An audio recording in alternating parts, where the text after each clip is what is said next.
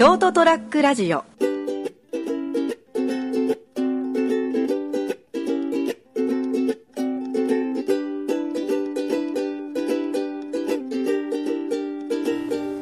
い、2018年、えー6月の12日、そりゃもう飛べるはず。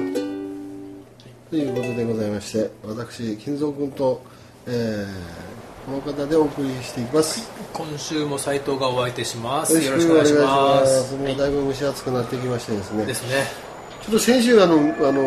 なんだろう、会社に行ってびっくりしたのが、うん毎年カメムシが来るんですけども、はい。えっ、と、今年すごいかっこいいカメムシが来ててですね、あら。流線形形形流線形じゃないですか。かカメムシの形ってかっこいいと思いません？形自体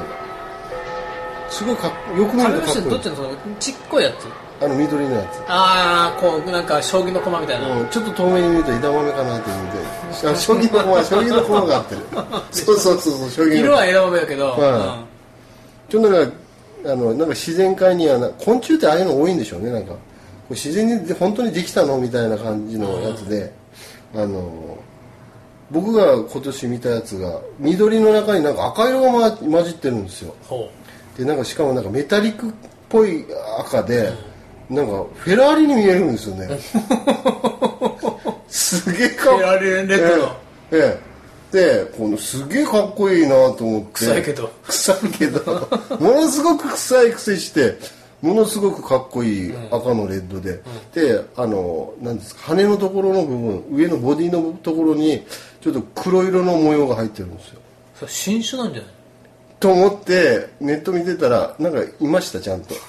なもう今名前忘れたんですけどそういう虫あ赤色カメムシってすごく種類が多くて、うん。緑だけじゃないですね。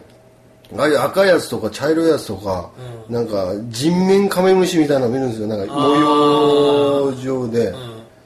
でその今年そういうの初めてその赤いやつとかカメムシとか見たんででそのなんか今年なんか変わり種のやつ虫たくさん出てるんですよね。それ在来種なの？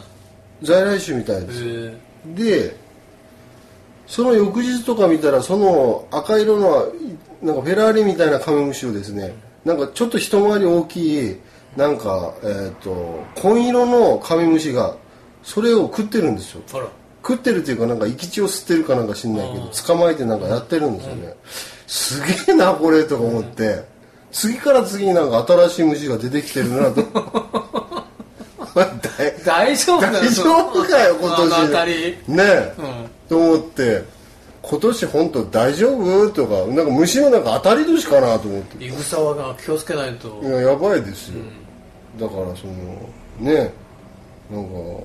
その虫に関してはねもう。無視できない。ごめん先ちゃったしてこうかななんてもまあ思ってるんですけどね、あので今日何話そうかなと思ってたんですけど。この間連れのところ行ったらですねあのファミコンのちっちゃいやつ持ってたんですよ。で任天堂クラシックシリーズとか言ってちょっとゲームの話するんですけど。新しく出てるやつね。あご存知なんですいや知らないけどなんかそってことでしょ？かはい。昔のファミコンをこれ一台でできますみたいな。そうですそうです、だからカセットガシャッとか言うんじゃなくって。もう鼻から鼻から入ってるんインストールされてるわけね鼻から30本ぐらい、んうん。当時のいわゆるそのもうなんていうんですか。いわゆるなんかゲームゲームが好きな人から言われると神ゲーっぽいグラディウスとか。ああそうですそのななんかなんですかファイナルファンタジーとか。ゼウス。ももちろん任天堂ですからマリオが出てくる。ハイパーオリンピックないですねはないか。はいうわ古いですね。あ定規でやってましたけどバタバタバタバタやってたかあのゲーセンであの30センチ定規持っていってそうそうブルメブルブルブルブルブル。上下禁止って言われちゃうんだよ。やってましたね、何が楽しいんですかね？めちゃくちゃ楽しかったです。ね、うん楽しかったよね。それよりもちょっとあの後の話でマリオとかね。マリオとかね。ドンキーコングとかね。そうです。か家庭用のコンシューマーの機械が出て、まあ、それを走りがあのファミコンとか、その前にはですね僕が小学3年生ぐらいの時カセットビジョンというやつが出ててですね。それはもうドット絵ドットの絵で荒いやつでいわゆるそのなんかポッポッポッポって動くやつね、あのテーブルピンポンに毛が生えたようななんか遊ぶカセットビジョンとかあったけど、まあ、その後ももう爆発的な売れたのがその任天堂のファミコンでそのファミコンの、えーファミコンとスーパーファミコンがその後出たんですけども、その両方とも最近出てるんですよ、去年一昨年ぐらいから、で去年出たやつがスーパーファミコンのその30本ぐらい入ったやつですごくよくできて僕感動したんですけどもまあそのスーパーファミコンの形してるんですけども、まあ若干小さくてカセットもガチャって挿すタイプじゃないから、まあまあ逆に言うとそれは欠点でもあるのかもしれないですよ。カセットだけ買ってきて新しいゲームはできないですね、うんうん。結局は。だからまあ入ってるな純純粋に30本で遊ぶんですけどもまあ本体は小さいんですけどもあのコントローラー遊ぶ部分とかちゃんとしたお普通の大きさのやつで。元のやつね。元のやつでちゃんとしやすくて。であの今今そのなんか接続もなんか昔のテレビとかじゃなくてあの USB であ違う違う HMD うん。なんかありますよね、まあねなんかね。きしめんのようななええケーブルが。だから今今風のテレビにつなげられてでなおかつもうそれ1本でつなげてあとは30本、まあ、遊べるんですけどもでよくできてるのがセーブがですね途中でセーブできるんですよ。だから昔のファミコンのゲームって難しくて、まあ、あのコンティニューができないとか途中まであの例えば3匹全部死んじゃったらまた最初からだよみたいなところがあったんですけども途中でそのこれでまあまあおあーちょここ難しそうだなっていうのはところまで行ったらあらかじめセーブしておくと、そこのセーブポイントからできるから非常に遊びやすく昔に比べたら。え終わってしまってもそっからできるできるんですよ。うんだから、えー途中までもう飽きちゃってきて、まあ、今スト2やってるけどちょちょっと飽きちゃったなっていう時にここまで、まあ、スト2はここでセーブしといて、まあ、その後にマリオやっとこうかなとかその後またセーブしてその後また他の,、まあそのグラディウスなりなんなり、あのやっちゃおうかなっていうのができるんですごくセーブするときにセーブってしたら、なんかひらがなのが羅列がいっぱい出てきてそれをこうメモして。そうやでしょ。そうやでしょ。懐かしいこと、復活の呪文でしょ。ドラクエとかの。一時でも間違えてたらって。すごいパニックになって。なんか30文字ぐらいうん出てきて、うん。やってましたね。で、あ、もう、もう、昨日もう寝なさい、夜遅くまで起きてて、もう、電テレビ消すわよとか言われて、うちの母ちゃんが言われて、こう、復活の呪文をこうメモするんですよね。で、眠気まなこに復活の呪文書いてるから、翌翌日 見てたら、これなんて書いてあるのかわかんねえじゃん、みたいな。そうそうそうそうそうそうそう。打ち直しな、打ち直しやった覚えがあります。それはゆ、そういうこともいらないんですね。すごいすごいで画期的すごい画期的で、しかも安いんですよ。その当時、当時、その、に、そのもう、外れがないんですよ。クソゲーがないんですよ。だから20本、30本入って本体付きで、まあ、最近、最近の大型画面のテレビに差し込んで使えるのに、1万を切るこのお値打ち価格というのであ、らあれ驚きすごいなって。一家に一台どころか二台三台でも買えちゃうじゃん、みたいな。3台いらないと思うけど。うちで1台会社で1台とかね。あと車の中で。ああ車の中でも1台。ぐらいの勢いでそのああ今あのちょちょっとだからドン昔ながらのドンキーコングとか、ゼルダとかファイアーエンブレムとか、昔僕がやったやつをちょっとやらせてもらったんですけどね、ものすごく面白いんですよね。え動きは昔のまま昔のまま、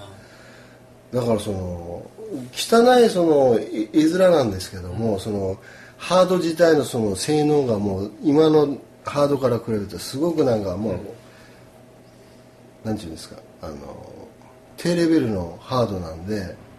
でもき思ったのがやっぱ基本はやっぱゲームはやっぱりその絵じゃねえなと思って。なんかほら絵はなそのドットの数は昔のままなのまあまあ。れすごい滑らかなさなんか嫌だねああそれ自体がなんかマスタリングし直して今のあの映画あ映画あのスター・ウォーズみたいに昔のマスタリングし直して 妙になんか動きが良くなったようだとか。それはいらないですね、う特別、うん。滑らかにできるんでしょうけど、やろうと思えばね、うん。じゃあ面白くないんでね、そこにノスタルジーがなくなる、うん、そこなんですよ結局、だから昔やったからこそ子供の頃熱中したからこそ、今やってみたらあ懐かしさもあってなおかつやっぱ大人になっても面白いのは面白いんだっていうのを感じてでなおかつその知らない世代の子も実際遊んでみたら当時のそのやっぱりねクリエイティブにその開発した人たちはやっぱ情熱を注ぎ込んで作ってるもんだからマリオとかそういう特にその当時ヒットしたゲームっていうのはすごく情熱が注がれてるゲームだからまあまあ今の子がやったとしても十分ハマれる要素があって。もう今のようでやんないけどなんか、その全てのいろんな面がクオリティ上が上がりすぎてよくわかんないんだよ、うん。VR とか言ってバーチャルリアリティのなんか眼鏡かけてするゲームもなんかプレステ4にはなんかあるみたいなんですけど、えそこまでゲームってやんなきゃいけないの？みたいな、多分そうだと思うよ。あのスパファミぐらいがちょうどいいのかったじゃん、うん、だから昔僕この今回そのね8000円ぐらいのそのススーパーファミコンのやつ思やって思ったんだけども感じたのが昔やってた人生ゲームとかボードゲームとか、例えばそのトランプとか、そういうオセロとかいうところになんかつながるようなところがあるような気がせんでもないわけですよ。だからあまりにこうリアルにゲームをしすぎると逆にそこ魅力をなんか削るような、阻害するような感覚が。俺スマホに入れてるゲームはオセロだけだな。あー。スマホでやるゲームね。あと麻雀か。ああはあはあなんはあかももちろん今のやつなんか全然やる気しないんだけど、結局スマホのゲームはあれでしょ。暇つぶしでしょ。時間のですよね。だからそのことを考えるとなんか昔ながらにやってるゲームっていうのはシンプルでシンプルがゆえに面白いっていうところがあって、まあ、全然そんな高いハードを買わなくても4万5万するようなハードを買わなくても8000円でこれ多分2030ゲーム入ってるから何年って遊べるんじゃないかななんていう。何十でもできんじゃない？できますよね。これ自慢じゃないけどスーパーマリオ、最後痛くないもんね。ピーチ麺見たことない瀬戸さん買いましょう。セーブ機能がついてますから。クッパをやっつけましょうよ、うん。あのほら無限マリオを出すああなるほど。でそういう裏技的なやつもねたくけさんどあんのかね？当時できるやっぱあれは全く同じくできるらしいですよ。あれは当時のまんま。バグだから、はいあの当時のまんまえオリジナルに忠実にあのしてあるんで、だからもうスーパーファミコンとかでもプレステ関係もそんな感じで出てくうんどうなのかな。他のゲーム機もかなり売れてるみたいなんで、他のゲーム機ハード、まあ、ププレステとかもねその後出てきましたけどそういったやつのリバイバル的なものもゲーム機としてですよ。今からどんどん出てくるんじゃないかななんて思ってますし、まあ、それをまた楽しみにですね。またスーパーファミコンのそのそれ8000円のやつ買おうかななんて今思ってる、えー今日この頃で、えーございましたと。はい。はい、ということでまた来週。さようなら。ST-radio.com ショートトラックラジオ